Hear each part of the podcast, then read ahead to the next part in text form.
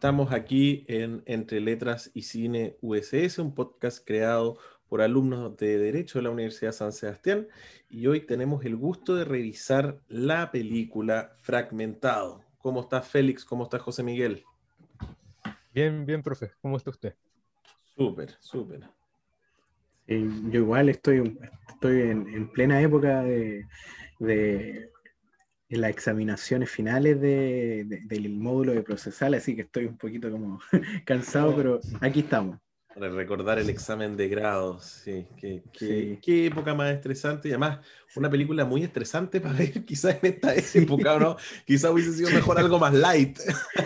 Sí, de hecho, de hecho, yo le iba a comentar, a mí me pasó mucho que mientras estaba, mientras estaba estudiando para el examen, creo que he, adquirido alguna de las tantas personalidades de, de, este James McCoy, de cómo, cómo, aparece el nombre en la película de Kevin Wendell Crump. Sí, yo creo que he agarrado unas cuantas, unas cuantas personalidades distintas estudiando para esta cosa.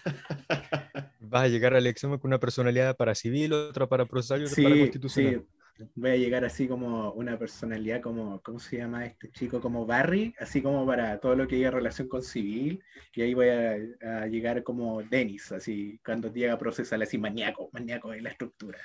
Bueno, yo, me acuerdo en mi época, yo iba a ver exámenes de grado toda la semana y realmente uno estudiaba no solo la materia, sino que uno estudiaba al profesor. Entonces uno también sabía más o menos, era, muy relacionado con la película, uno tenía, sabía cómo responder, qué estructura tener, si le gustaba que fuese simpático, que fuese frío y calculador, así que sí, yo creo que es ad hoc el comentario José Miguel a la película. Pero vamos directamente a la película, si me permiten hacer un comentario previo, que qué película más increíble, ¿no? Yo no la había visto, no la había visto y la encontré fenomenal. ¿Quién, quién fue el que la recomendó aquí? José Miguel. Que, mismo, se me estoy olvidando que, que no, no, compartimos cámara, sino que estaba haciendo señales aquí. sí, es, buenísima película. De hecho, a mí algo que, que me pasa mucho con las películas que yo le digo siempre a mis papás cuando vemos alguna, es que es clave para una película en que haya suspenso, una buena banda sonora. Y esta, por lo menos a mí, me, me, me, crispaba un poco, me daba una sensación angustiosa cuando en, algunas partes que vamos a comentar más adelante, me transmitía esa angustia de, de ver como los sonidos, los colores, ¿no? Sí, un poco, un poco inspirada, inspirada nomás en el resplandor de la lógica de la música, o no de generar tensión sin que tú te des cuenta, pero cuando te das cuenta es una cuestión que sin la música no haría sentido la escena. Claro, sí, yo que yo siempre leí y siempre converso. Una película de terror o de suspenso, tú quieres evitar el miedo, lo de screamer que puedan aparecer, solución simple y fome, aparte lo digo, no, va, a percibir la, la, circunstancia de la misma manera, por razones que la música rompe o te pone tono de, así como de tensión cuando están en un momento clave en la imagen que te están transmitiendo. Oye, y para que empecemos la, la, conversación, te paso al tiro el, tema a ti, José Miguel. ¿Por qué elegiste esta película? ¿Qué, ¿Cuáles son los temas dentro de ella que a ti te llamaron tanto la atención y que te llevaron a querer discutirla en esta instancia? O sea, porque yo creo que todos llevamos dentro un Kevin Wonder Chrome, o sea, no como personaje eh, eh, en, sí mismo con el tema de los traumas y todo, sino con el tema de las personalidades, quizás, pues, porque todos tenemos como distintas como emociones eh, que se va matizando, pero yo de repente siento que ya llego a rayar la papa con el tema del examen de grado, que cuando yo me pongo a estudiar o me mentalizo en, en, una interrogación, yo me pongo el papel de estudiante de derecho y no hablo coloquialmente como hablo, como puedo estar hablando con ustedes.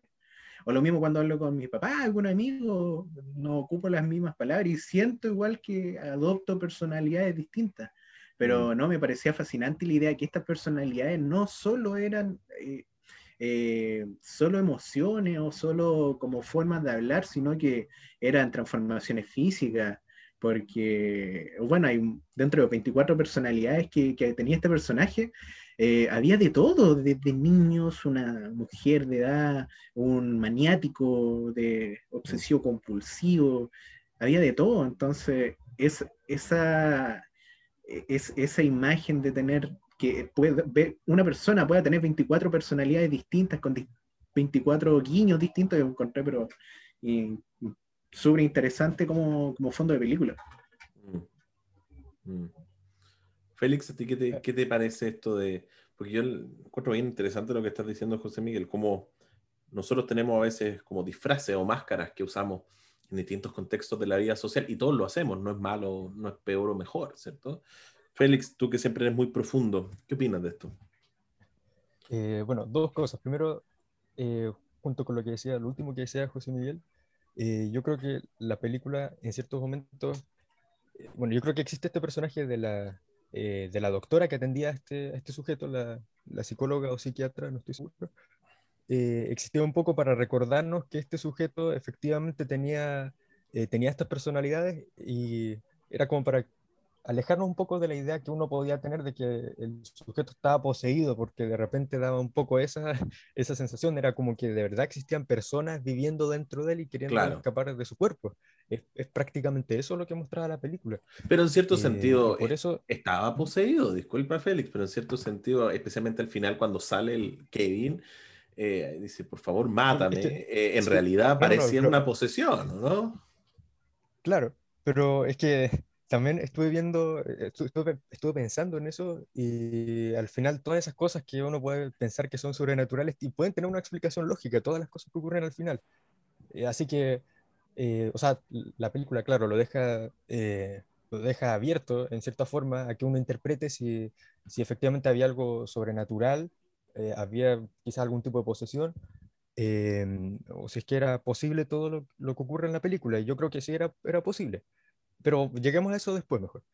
Ahora volviendo al tema de, de, las facetas que adoptaba esta persona para poder desenvolverse en la sociedad, porque incluso hay, hay una escena quizás en que lo muestran más, eh, más preciso y es cuando antes de transformarse al final eh, y adoptar la última personalidad, eh, se ve que va a comprar flores y por un momento adopta una personalidad, cambia a otra y eso se ve cuando eh, cuando se quitan los anteojos y se los pone de nuevo. Entonces, eh, para poder desenvolverse en la sociedad, adoptaba una u otra personalidad. Y uno también hace eso un poco, sobre todo quizás en nuestra profesión, eh, al tener que hablar ante, ante público, tenemos que cambiar un poco cómo somos. Y al tener que vestirte diferente, o sea, cuando tú vas a trabajar, cuando tienes que ponerte literalmente un disfraz, o sea, es algo bastante explícito. Sí, por eso digo que quizás nuestra profesión es más, es más eh, obvio poder darse cuenta de eso, e, es más eh, fácil notarlo, pero uno constantemente se está poniendo y quitando eh, caretas de, de distintos tipos para poder desenvolverse en la vida, sin que uno lo haga quizás a propósito, ni, con el, ni con la idea de hacer cosas malas, obviamente, como, como le pasaba al personaje de la película. Pero yo creo que es algo a, muy, a muy bajo nivel, es bastante común si me permites tomarme de eso para iniciar una discusión, que, a ver, no tiene nada de malo, creo yo, que usemos de repente ciertas máscaras o ciertos disfraces, porque hay ciertos contextos que ameritan que nos comportemos de distinto modo, ¿cierto? Si yo voy a comprar una bebida acá en la esquina y me muestro total y completamente como soy a la tipa cuando, o al tipo cuando le hago el intercambio de la plata por la Coca-Cola, chuta que sería agotador, ¿no? Agotador para mí agotador para la otra persona. Entonces, ciertos roles sociales está muy bien que los cumplamos. Pero nos pasa a veces, yo creo que con esta vida tan ajetreada y tan apurada en nuestra época, que se nos olvida que son máscaras y que son disfraces, ¿o no? Y se nos olvida quiénes somos en realidad y nos empezamos a identificar con los roles que cumplimos en la sociedad. Yo como estudiante, yo como abogado, yo como profesor, yo como contador, yo como qué sé yo. Y se nos olvida que eso es un rol social nomás, que puede ser muy bueno, insisto, puede ser muy bueno. Pero después, llegado el momento, se nos, nos damos cuenta que estamos en una angustia existencial tremenda, porque realmente ya no sabemos quiénes somos Claro, y no hay mejor forma de, darse cuenta de eso con algo que usted nos dijo el año pasado, de hecho, y es la forma de presentarse que tiene la gente, eh, y es generalmente a través de su ocupación, de su profesión o de su oficio. Y eso pasa a reducir a toda la persona a lo que se considera ellos como lo que son. Yo soy abogado, yo soy estudiante, y a eso se reduce todo. Y en Chile es tremendo, porque en un asado, en, en una junta, en cualquier cosa te preguntan, oye, ¿y tú qué eres? Y te están preguntando por tu profesión. Imagina la manera de formular esa pregunta. Tú, en tu esencia, ¿qué eres? Y tú dices, abogado. Es tremendo, es tremendo. Antes de, antes de ser humano, incluso. Exacto, antes de ser. Increíble. José Miguel, no sé qué piensas tú. Sí, yo comparto exactamente lo mismo.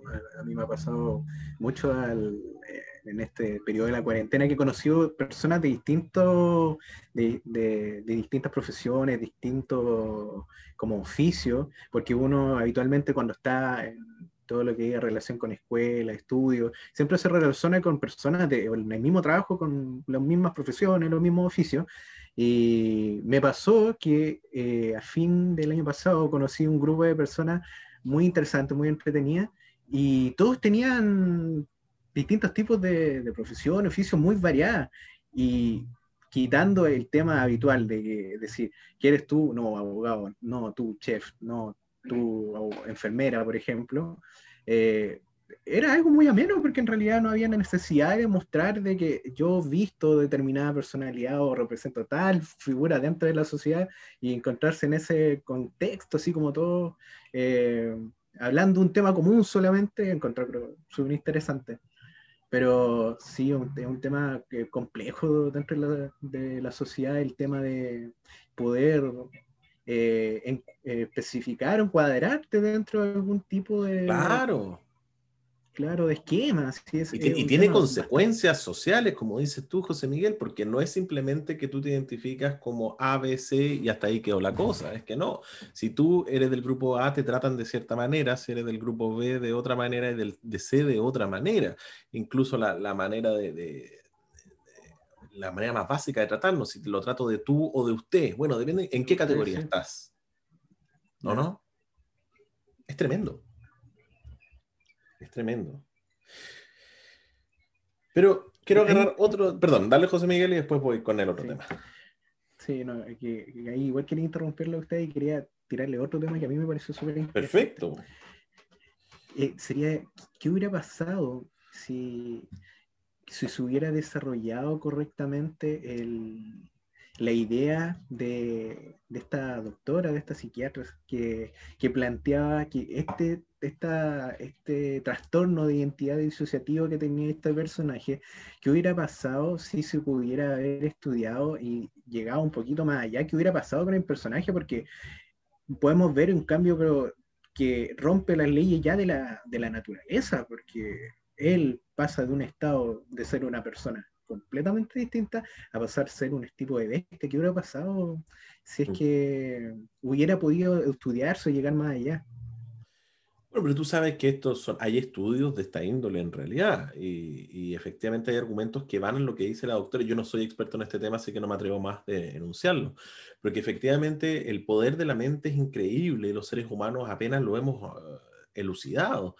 Eh, hasta el punto que en gente con personalidad múltiple, que yo sé que esto es discutido en, el área médica y psiquiátrica, pero para quienes que lo, aceptan se han dado cuenta que, por ejemplo, una personalidad tiene alergia a los maní y el otro no. Igual que en la película, uno necesitaba lentes y el otro no. Y eso al parecer, insisto, yo hablo un poco desde la ignorancia y lo poco que he leído, pero es verdad. Es verdad. Y esto nos lleva a otro tipo de estudios que sí ya son un poco más, eh, menos discutidos, de los actores, creo que se llaman metodistas, el, eh, estos actores que se meten completamente en el personaje, un tipo de actuación, que ahí pasan cuestiones tremendas. No sé si han visto esta película de Jim Carrey que actúa como un comediante, que no me acuerdo cómo se llamaba, pero que realmente eh, ocupa este método y termina completamente olvidando su propio ser y termina en, una, en un problema identitario tremendo. Sí, lo mismo que pasa con actores eh, conocidos acá, por ejemplo, en Chile.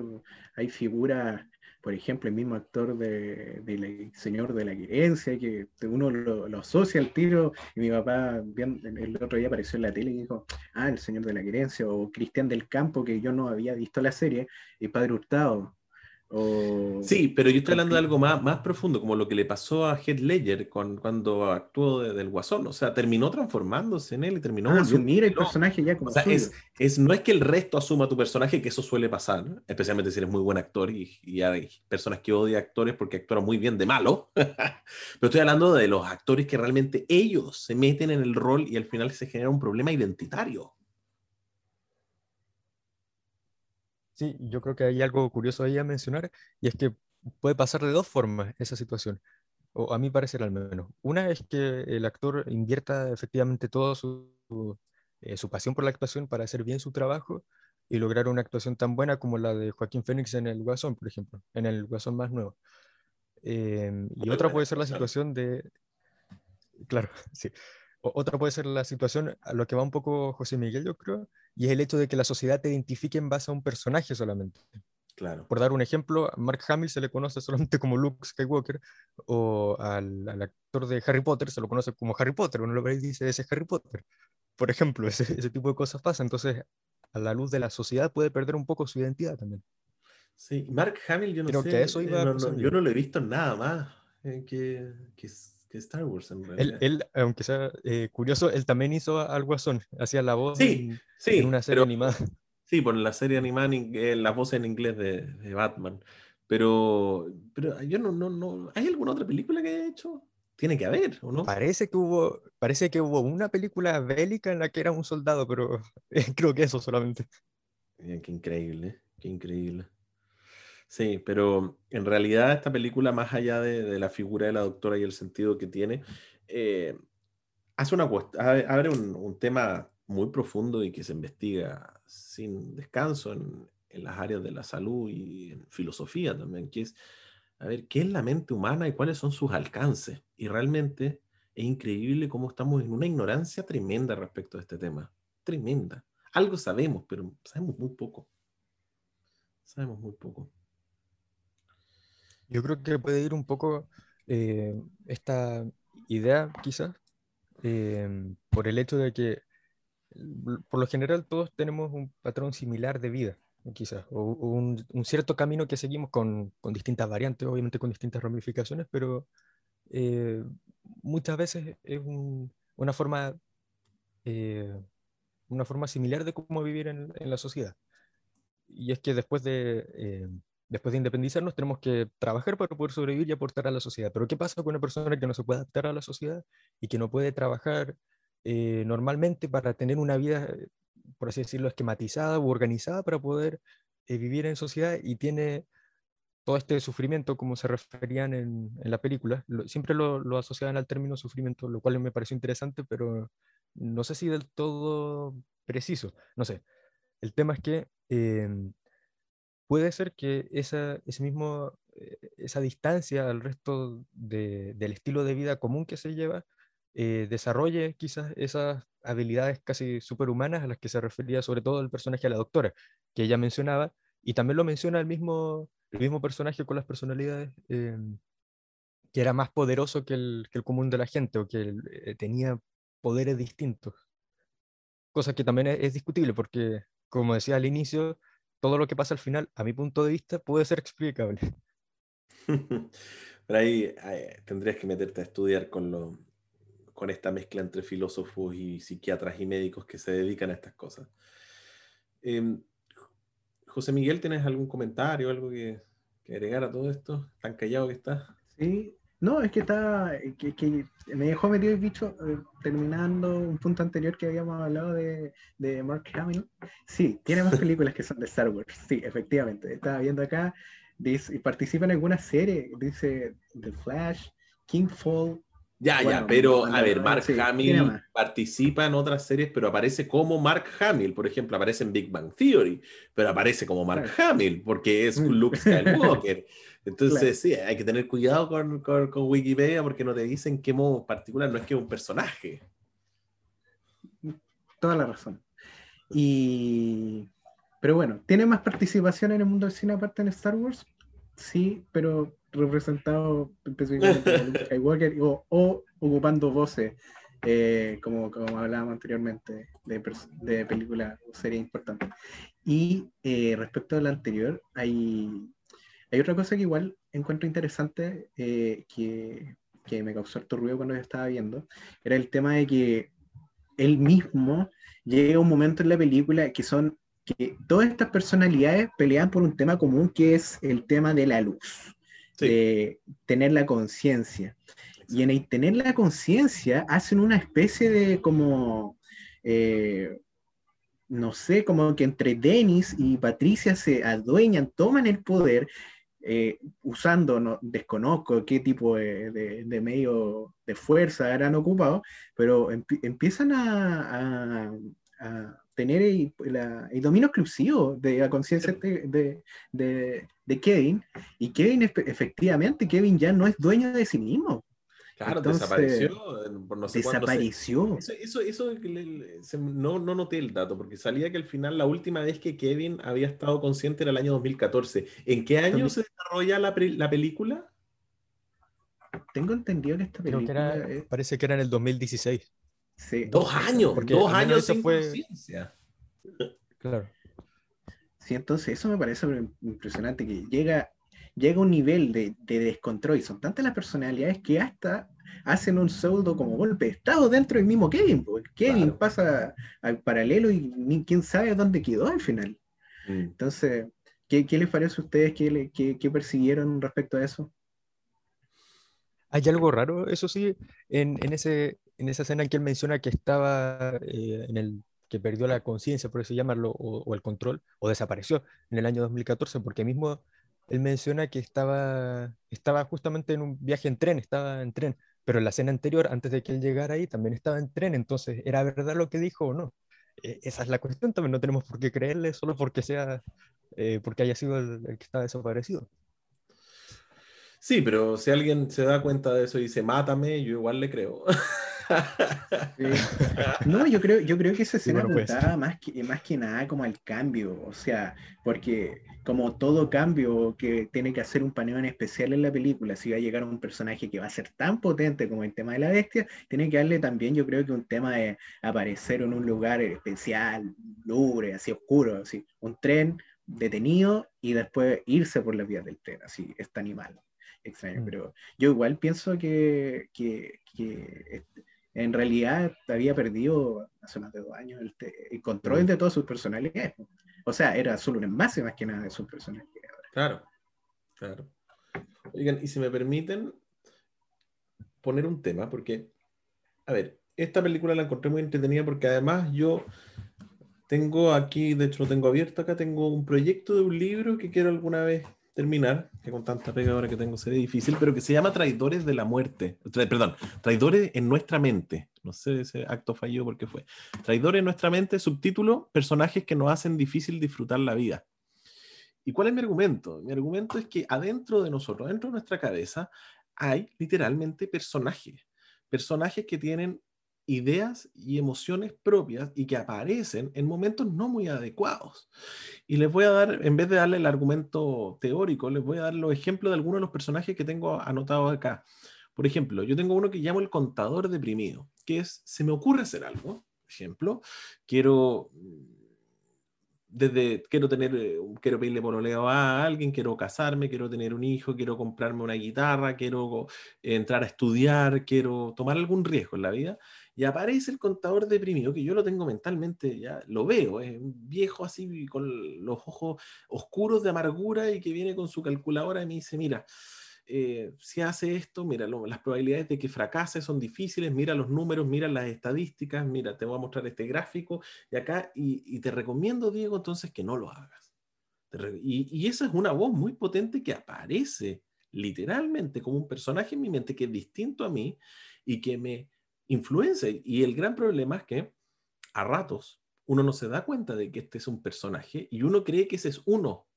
Uno cree que realmente esta voz es uno que está siendo cuidadoso, cauteloso, dando buenos consejos. Y por regla general son pésimos consejos porque vienen solo del miedo. Y a mí me da la sensación de que, y conversando con personas, me da cuenta que a todos nos pasa esto. A todos. Nos pasa con distintos personajes, y acá tengo una lista, después si quieren les voy diciendo. Pero eh, me pareció que esta película era una, llevado al extremo un poco lo mismo. Es decir, que en realidad lo que le pasa a este tipo, a Kevin, nos pasa a todos en cierto sentido. No sé qué les parece a ustedes esta idea.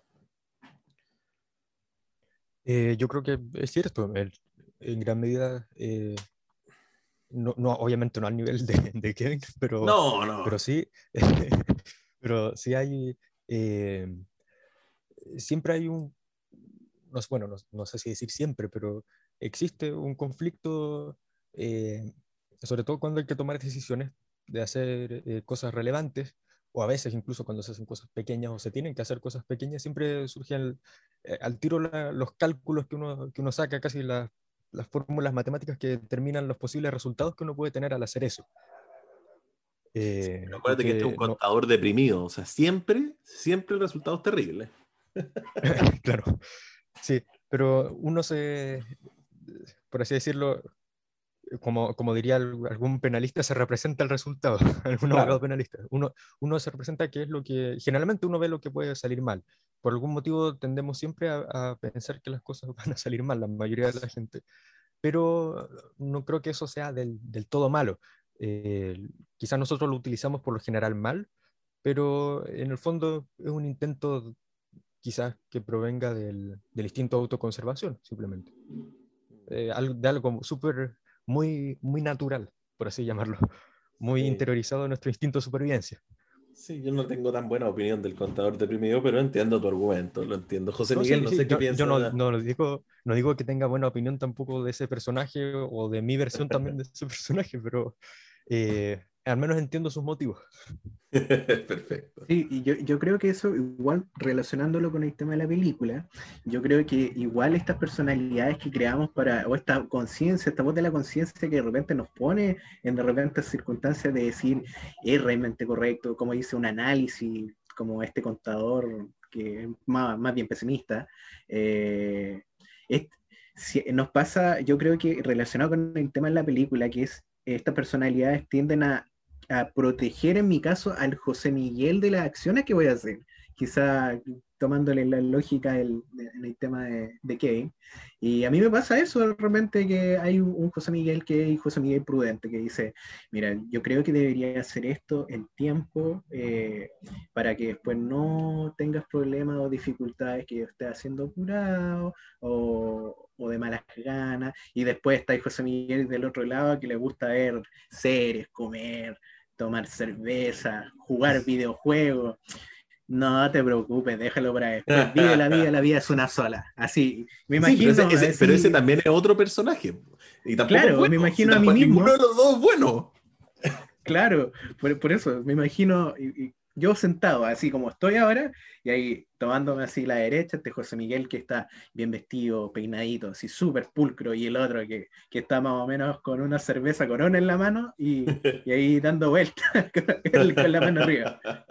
Sí, pero yo creo que esas dos personalidades que pueden ser las que nos llevan a tomar algún tipo de decisión, yo creo que tratan, tratan de guiarnos, cuidar de este José Miguel, de, oye, toma una decisión, alguno de estos personajes que va a ser lo más correcto para ti, y también trae las consecuencias también de tus decisiones. Pero...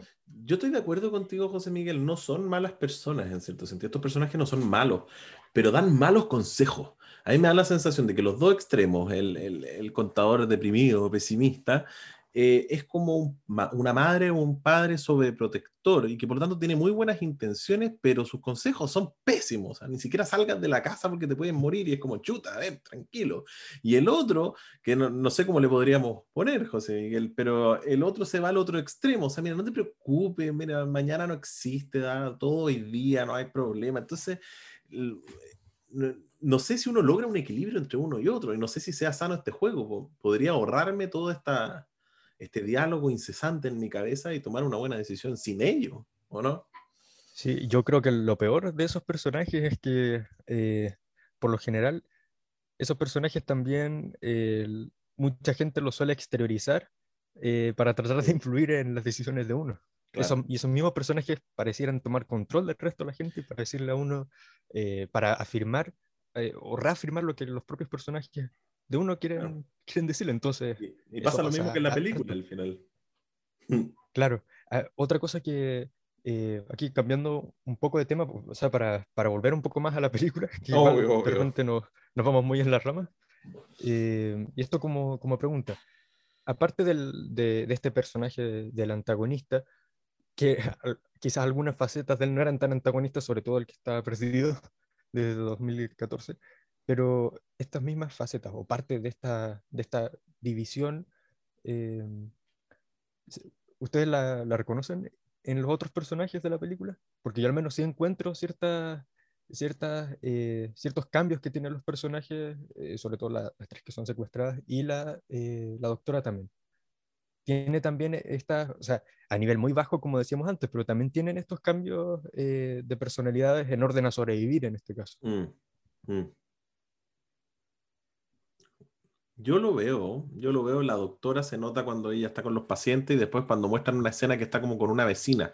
Esa escena, yo creo, porque no agrega nada en realidad a la película, yo creo que tiene por finalidad lo que tú dices, Félix, dar cuenta que todos en cierto sentido cumplimos distintos roles, nos comportamos de, distintos modos.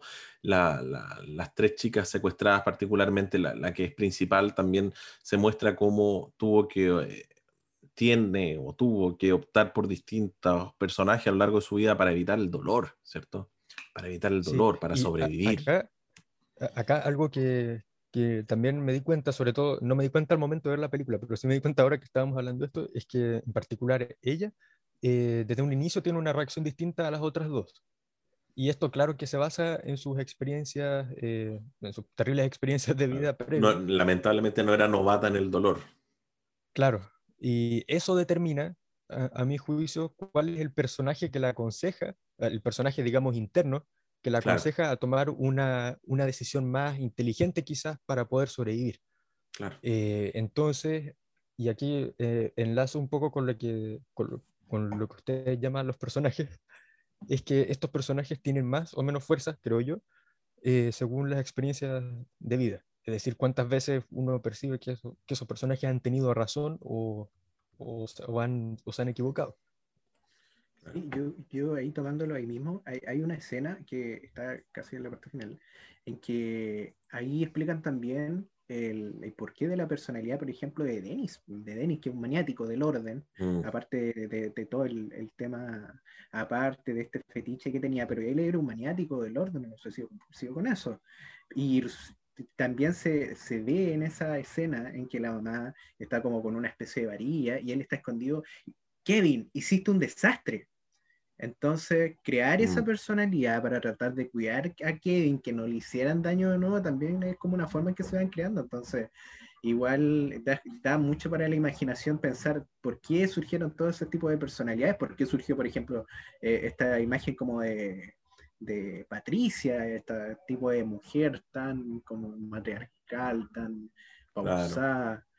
O también, ¿por qué surgió el, niño que era como Edwin o algo así, que era como el chico? A mí me da la sensación en eso, si me permites interrumpirte, que era, representa la, la, infancia que no pudo vivir al final, por eso existía ese niño. A mí, de hecho, cada vez que aparecía, como se me rompía un poquito el corazón en ese sentido. No sé, ¿qué piensas tú? Mm, sí, hace sentido en realidad porque cubre, cubre carencia, cubre problemas claro, que pudo haber arrastrado a lo largo de su vida. Y, también el tema, yo creo que el, eh, me causa como intriga, un poco de curiosidad el tema del por qué habrá tomado esta decisión de Patricia con Denis de haberle quitado la luz o eh, quien pasaba la, luz de la conciencia que era Barry, que era el diseñador, ¿por qué quitársela? ¿Por qué fin? ¿Por qué, encontraron ellos que quizá eh, hacía mm. esta necesidad de traer esta figura de la bestia o de crear este concepto de la horda?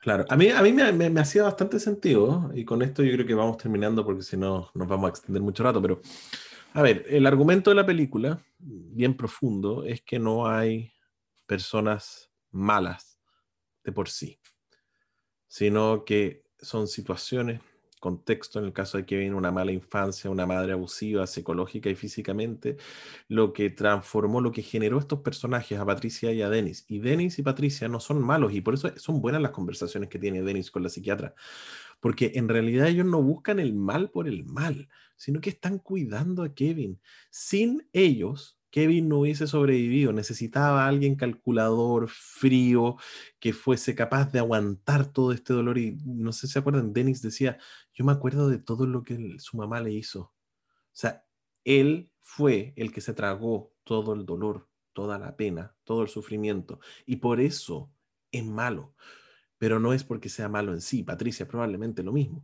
Entonces, ¿por qué traían a la bestia? Porque decían, oye, Kevin es muy débil, necesita protección. La bestia lo va a proteger. Y lo vamos a dejar, yo creo que para otro capítulo esto, pero no sé, ustedes cuando ven documentales de asesinos en serie y cosas así, siempre tuvieron una infancia terrible, siempre fueron abusados, golpeados, eh, maltratados de maneras inhumanas. Y parece que el argumento pesa bastante. Habría que hablar quizás con un psicólogo o un psiquiatra que sepa más de esto, pero parece hacer sentido que el mal viene de, de, contexto, ¿cierto? Y que si nos preocupamos de mejorar los contextos de la humanidad, en realidad podemos vencer en cierto sentido el mal. No sé qué piensan ustedes de esto. E, eso, eso me recordó a mí eh, algo, bueno, un diálogo que, que, mencionaban en una serie que estoy viendo ahora, que es Los Archivos Secretos X, muy buena serie. Antigua. Por cierto, pero muy, muy buena. Eh. Eh, y resulta que ahí uno de los personajes, uno de los protagonistas de Mulder decía que por lo general los asesinos son creados por la sociedad, pero que mm. también, e, también existen asesinos o, criminales que solamente lo hacen por gusto. Me imagino. Pero que no son creados por la sociedad. Entonces, eh, yo creo que no hay que irse tampoco al, al, extremo de siempre culpar a la sociedad, siempre culpar a, no, a, la misma sociedad. No, y además somos responsables todos de nuestros actos, en eso estoy de acuerdo. Claro, sí, porque de repente se tiende a, a siempre victimizar al, al, mm. que, al, al, que, al que hiera a las víctimas, encuentro yo. Eh, ocurre mm. al menos, esto, esto ya da para otro tipo de crítica, sobre todo yo lo llevaría, lo, llevaría sobre todo al derecho procesal penal, en este caso, porque considero que el sistema penal está muy mal hecho, pero eso es un tema aparte. A lo que voy solamente es que no hay que irse tan, tan al extremo en, eso, en esas consideraciones de que eh, los criminales son siempre víctimas y que por eso hay que justificar lo que hacen. Se puede entender, pero no se puede justificar. Pero yo, sí, no, creo que eso apunta, apunta más que nada al tema de, así, también aterrizándolo para ir concluyendo, en el tema de la película con el... Eh, de todas esas consecuencias también de todo lo mal, de los abusos que sufrió de niño este, este chico. Quizá, claro, eh, eso da para conversar en más, una discusión más larga de, en este punto. Mucho más larga. Yo creo que, yo creo que principalmente, eh, concuerdo lo que dice Diego, que esto, estas 24 o 23 personalidades que formó Kevin específicamente es para tratar de ir tapando, tapando mm. dentro de los, de los espacios fracturas, como bien tiene nombre de la película, las distintas fracturas que tiene Kevin. De las fracturas que subió a lo largo de su día, que fueron tapadas con las personalidades. Entonces yo creo que eso, eso es más bien eh, lo que podría significar este tipo de personalidades. Eh, una forma de, proteger, de cuidar ante una circunstancia muy triste o muy compleja que vivió este personaje. Mm. Sí, acá, eh, muy rápido nomás voy a decir esto, que sí, la película es cierto que te muestra también a, Kevin como una víctima, pero la, la, protagonista de la película, ella también había tenido hay un paralelo yo encuentro entre ellos dos, porque ella también había sufrido eh, abuso cuando era niña, pero no había creado esas personalidades y no había, al menos hasta donde nos dicen, no había cometido ningún crimen. Entonces, eh, son los dos caminos porque se puede, al parecer, lo que demuestra la película, al menos por las dos posibilidades que se pueden generar. Pueden hacer un criminal o pueden hacer una persona simplemente retraída en su forma de ser. Como la misma resiliencia y esta actitud ya de generar el daño que te causaron, hacerlo sentir a la sociedad que está sana, así entre comillas. Eh, sí, es, bastante buen punto. Esa sí, de no, muy buen punto. Sí, no lo había pensado así. Efectivamente, me acuerda a un, a un concepto que es, tienen los gringos que se llama el Wounded Healer, que es el que se encarga de sanar y buscar sanar al resto para que no sufran lo mismo que él o ella sufrió, que es una opción bastante más sana que causarle el mismo daño al otro que te causaron a ti. Pero bueno, podríamos seguir hablando horas y horas de esto, así que dejémoslo hasta acá mejor. Pero les agradezco mucho, tanto por la película y por sus comentarios, José Miguel y Félix, realmente muy entretenido y eh, hasta la próxima sesión de este podcast tan entretenido que ustedes han creado. Sí, bueno, como siempre, eh, un gusto estar eh, acá en esta, en esta instancia y ojalá para los auditores que lo hayan disfrutado. Mm. Sí, me, me adhiero a las palabras de Félix y también eh, invitarlo a que puedan ver esta película fragmentado, está en varias plataformas online, Netflix, está también en, algunas páginas piratas también, y es muy buena película, recomiendo realmente verla y también eh, van a poder entender una vez que vean la película de que hay conexiones con otras películas que si les da la curiosidad lo invito a investigar. Y específicamente una película que salió hace poco tiempo que eh, o algo así en, inglés, no, no, sé con precisión eso, pero que va relacionado a la película. Así que muchas gracias por escuchar el podcast y espero que nos sigan escuchando en otra versión de, entre letras y literatura. Y películas, imagínate.